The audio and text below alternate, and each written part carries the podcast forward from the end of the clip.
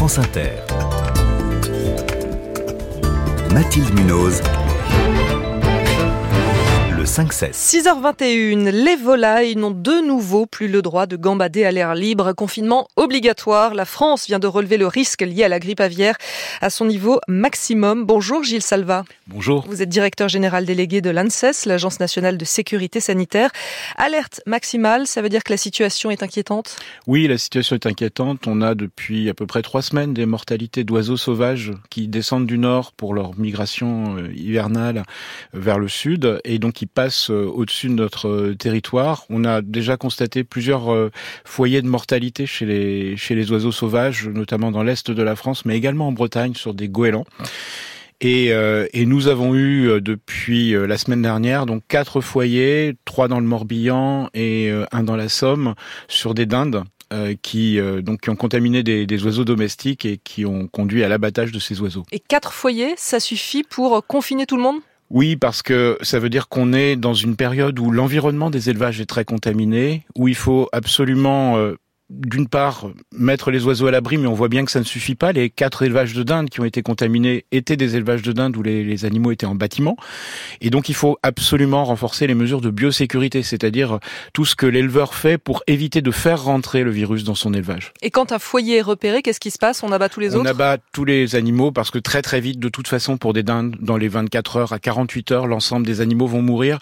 C'est une maladie qui provoque de grandes souffrances chez les animaux, donc on les sacrifie Et donc là, on est à combien d'animaux alors on est à quatre foyers, à peu, entre 4000 et, et, et 10 000 dindes dans, dans chaque élevage. Donc euh, j'ai pas j'ai pas exactement les chiffres, mais mais ça fait quelques quelques dizaines de milliers d'animaux qui ont été déjà été abattus. Et donc pour le moment, euh, c'est uniquement des dindes, pas de canards comme les années précédentes? Alors pas de canards puisque euh, alors on espère en tout cas que c'est lié au fait qu'on vaccine les canards hein. depuis le, le 1er octobre.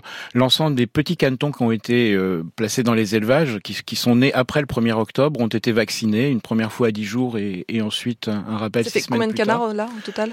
Alors, actuellement, on en est sur la première dose à peu près à peu ou prou 8 millions de, mmh. doses euh, administrées et sur la deuxième dose à peu près 6 millions. C'est la première fois hein, qu'on mène une campagne de vaccination à cette échelle-là. Hein. C'est la première fois. La vaccination était jusque-là interdite pour des raisons plus commerciales que qu'autre chose. Hein, pour parce que quand on vaccine les animaux des anticorps, on a du mal à les, euh, on a du mal à prouver qu'ils n'ont pas de virus en fait, mmh. alors que effectivement ça les, les protège. Là, on a des vaccins qui permettent de distinguer des animaux vaccinés des animaux infectés, donc il euh, n'y a pas de, de, problème de ce côté-là. Et euh, bon, cette vaccination, c'est la première fois. On a choisi pourquoi pourquoi les canards? D'abord parce qu'on a des vaccins efficaces sur les canards désormais, et ensuite c'est l'espèce la plus sensible à ces virus influenza. Et donc pour vous, c'est cette vaccination qui fait que pour le moment, il n'y a pas de, de foyer de grippe aviaire détecté dans des élevages de canards? Alors je dirais, on, espère, le lien? ouais. on, espère. Hein. Euh, ça empêche il y aura peut-être des foyers en canard parce que le vaccin ne protège jamais à 100%, mais euh, néanmoins, c'est plutôt, euh, je dirais que le fait qu'on n'ait pas de foyer en canard, c'est plutôt bon signe. Et même s'il n'y a pas de foyer justement euh, de grippe aviaire dans des élevages de canards, il faut quand même les confiner. On prend quand même ces principes de précaution maximum parce que pour les éleveurs, c'est quand même lourd de conséquences hein, de confiner les canards. Tout à fait. de la même façon que quand on est vacciné contre le Covid en période de pic épidémique, mettre un masque, c'est important. De la même façon, quand on vaccine des canards, maintenir ces canards à l'abri, euh, respecter ces gestes barrières que sont les mesures de biosécurité, c'est particulièrement important. Il n'y a pas de vaccin pour les autres volailles, pour les dindes notamment, parce que c'est elles qui sont concernées Sur les dindes, il y a des vaccins qui existent. Nos collègues italiens ont testé des vaccins. Pour le moment, les vaccins qui existent sur les dindes sont beaucoup moins efficaces et on a considéré, enfin le ministère de l'Agriculture a, a, considéré que le, le, il était difficile dans, dans l'immédiat de, de, vacciner les dindes, notamment parce que des vaccins contre l'influenza aviaire chez les dindes n'ont pas d'autorisation de mise sur le marché pour l'instant.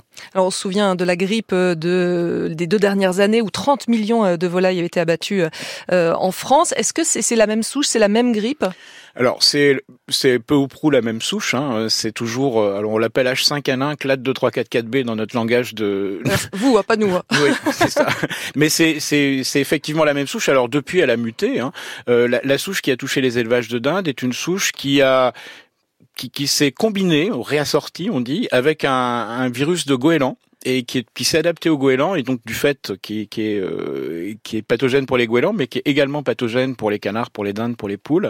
Et c'est cette souche euh, qui a contaminé les élevages dans le Morbihan. Et justement, est-ce qu'il y a plus de risques à force d'être confronté à ce virus Est-ce qu'il y a plus de risques qu'il s'adapte à de nouvelles espèces? Alors tout à fait. C'est aussi pour ça. Enfin, on ne, on ne vaccine pas seulement pour pour prévenir la maladie chez les oiseaux. C'est une maladie extrêmement grave chez les oiseaux et c'est aussi pour ça, bien sûr. Mais on, on essaye aussi de prévenir une forte multiplication du virus qui entraîne une probabilité de, de, mutation beaucoup plus importante, de transformation du virus et d'adaptation éventuelle à d'autres espèces. On a déjà vu ce virus s'adapter euh, aux renards, aux visons, donc des donc c'est passé aux mammifères. C'est passé sur les mammifères. En France, ça? Alors, il y a eu quelques cas en France sur des renards, hein, notamment en région parisienne euh, au printemps dernier, mais euh, mais par contre, de, de, façon plus massive dans des élevages de renards pour pour animaux à fourrure dans, dans le nord de l'Europe. Hein. Et est-ce qu'il y a un risque qui se propage un jour à l'homme? Alors, ce risque existe toujours et c'est vraiment le risque qu'on surveille, nous, en séquençant tous les virus qu'on isole chez les oiseaux, pour euh, essayer de déterminer si ces virus n'ont pas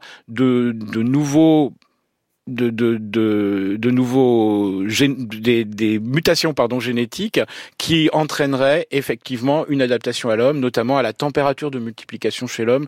Les oiseaux c'est plutôt 42 degrés, nous c'est 37 et donc euh, on regarde ces mutations là de façon très très précise. Et conseil de, de mon sens c'est justement de ne pas toucher si on voit un oiseau mort on le touche pas quoi. Alors si on voit un oiseau mort on le touche pas, on appelle des, des professionnels pour le faire. Il y a des associations qui le font, les, il y a des, des réseaux et, et puis surtout les, les agents de l'Office français de la biodiversité qui, qui sont là aussi pour ça et qui prennent toutes les précautions.